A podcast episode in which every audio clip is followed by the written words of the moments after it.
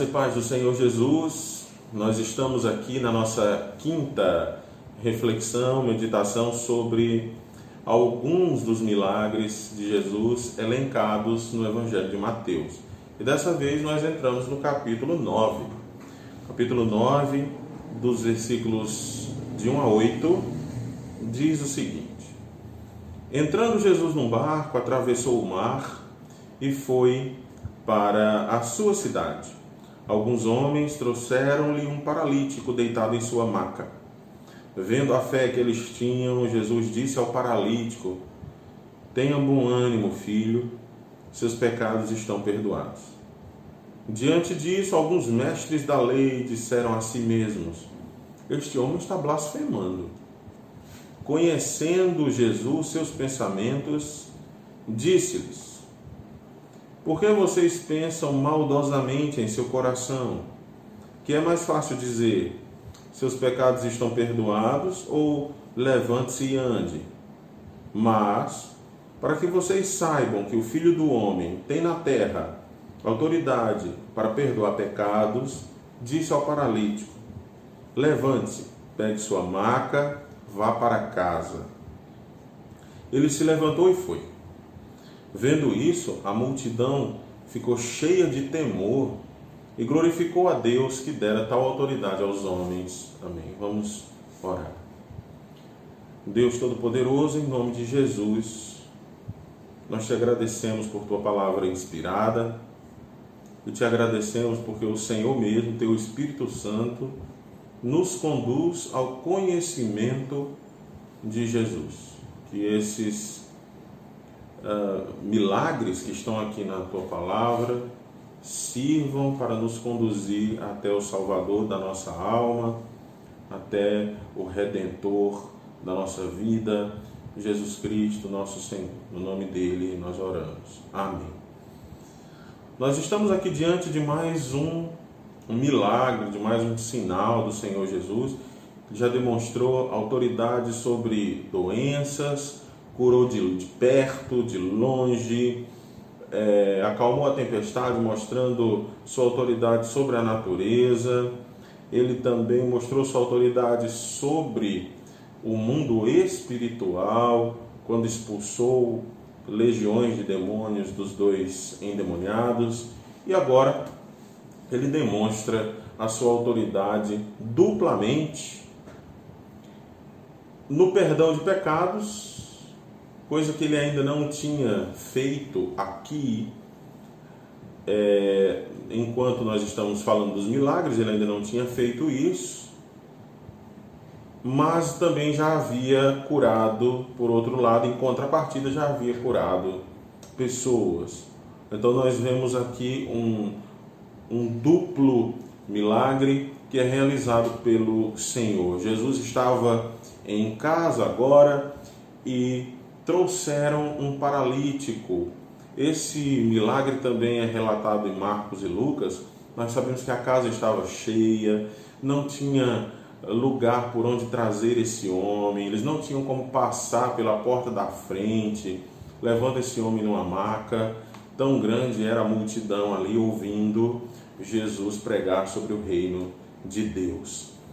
E esse homem, ele é trazido por cima eles retiram o telhado da casa, que não era um telhado como o nosso, com telhas, mas palha e mistura de algumas outras substâncias, mais fácil de ser retirado. Eles retiram exatamente no local onde Jesus está, na parte de cima, e eles descem aquele homem até ali, para que Jesus possa curá-lo. Com certeza eles sabiam que Jesus era capaz de fazer isso, eles não teriam tido tanto trabalho. Se eles não soubessem que Jesus era capaz de curar o amigo deles, aquele homem que estava uh, numa maca.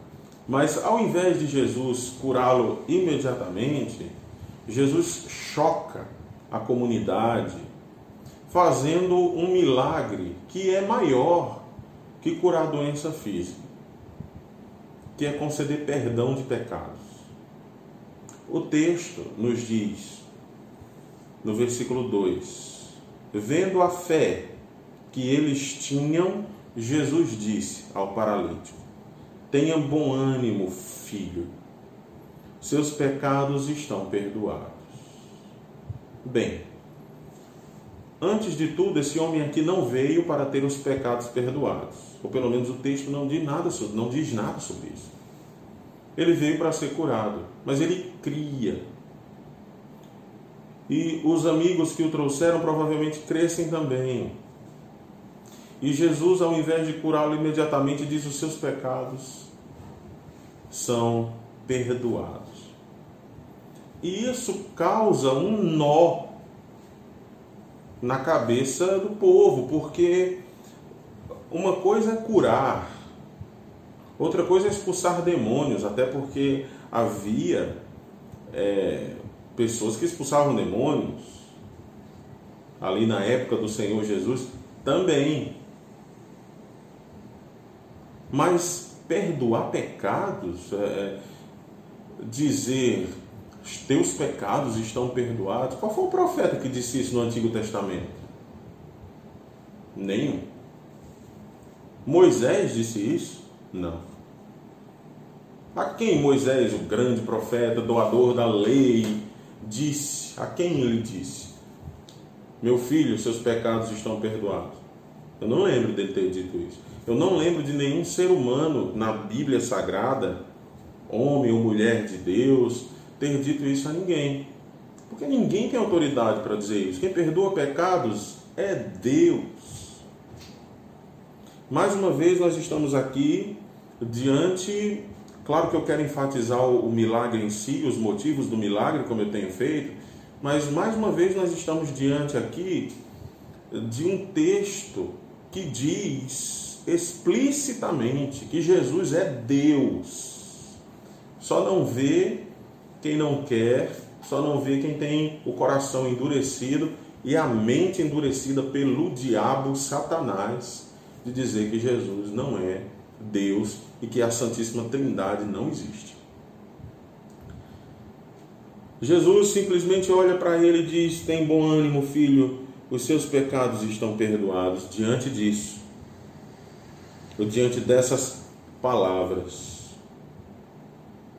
Alguns mestres da lei, eles eram escribas, fariseus, que também estavam lá para ouvir Jesus. Alguns crendo em Jesus já, outros iam para tentar pegar Jesus de alguma forma, pensavam que Jesus iria escorregar em alguma palavra. Diante disso, alguns mestres da lei diziam a si mesmos: Este homem está blasfemando. Por que blasfemando? Porque só quem tem direito e poder e autoridade de perdoar pecados é Deus. Mas Jesus conhecia os pensamentos dele e diz: Por que vocês pensam isso no coração de vocês? O que é mais fácil dizer? Seus pecados estão perdoados ou levante-se e ande? Mas para que vocês saibam que o Filho do Homem tem na terra autoridade para perdoar pecados, disse ao paralítico: levante-se, pegue sua maca, vá para casa. Jesus fez as duas coisas. Eu tenho autoridade para os dois. Eu tenho autoridade para perdoar pecados, tenho autoridade para uh, curar. E aqui nós vemos de novo, irmãos, aqueles três uh, requisitos que nós temos utilizado para interpretar os milagres do Senhor Jesus. Primeiro, a inauguração poderosa do reino. Jesus aqui demonstra que o reino sim foi inaugurado. A sua pessoa, o rei do reino, está presente. Quando ele está presente, o reino também está presente. O Filho de Deus chegou, o reino também chegou. Nós também vemos a incapacidade humana os homens só foram capazes de levar aquele homem até Jesus. E a incapacidade humana de curar e a incapacidade humana, óbvio, de perdoar pecados. O milagre tem esse poder de ressaltar a nossa fragilidade.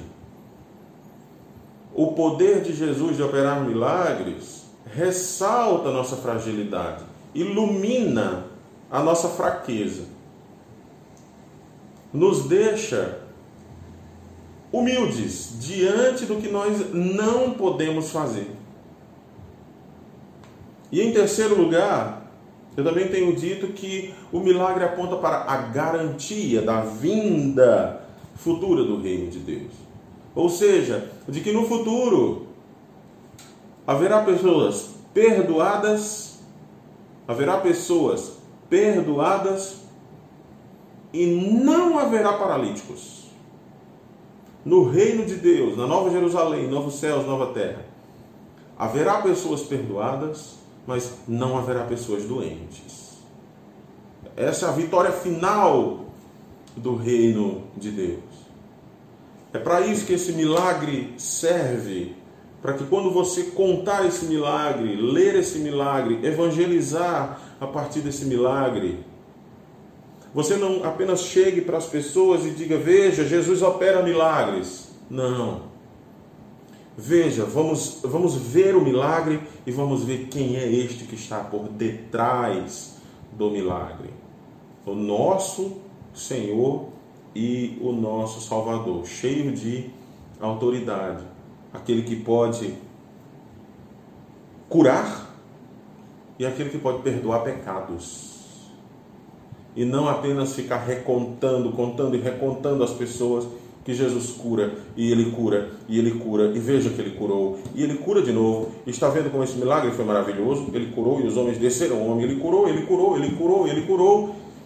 E aqueles que nos ouvem ficam com a impressão de que Jesus é um curandeiro. Ou então que elas têm que ir à igreja para que Jesus as cure. E o milagre não foi dado com esta intenção, mas foi dado como uma seta, dizendo: vá até ele. Ele não apenas cura, mas ele perdoa pecados, porque nós somos incapazes de fazer as coisas, nós somos incapazes de nos perdoar a nós mesmos ou de nos recomendar a Deus, e nós, no final das contas, receberemos novos céus e nova terra e nesse lugar não haverá pessoas doentes e não haverá pessoas pecadores, porque os pecados já foram perdoados. Esse é o motivo pelo qual o milagre foi dado, para que você olhe para Jesus, creia em Jesus e aumente a sua fé no Filho de Deus. Deus abençoe você. Amém.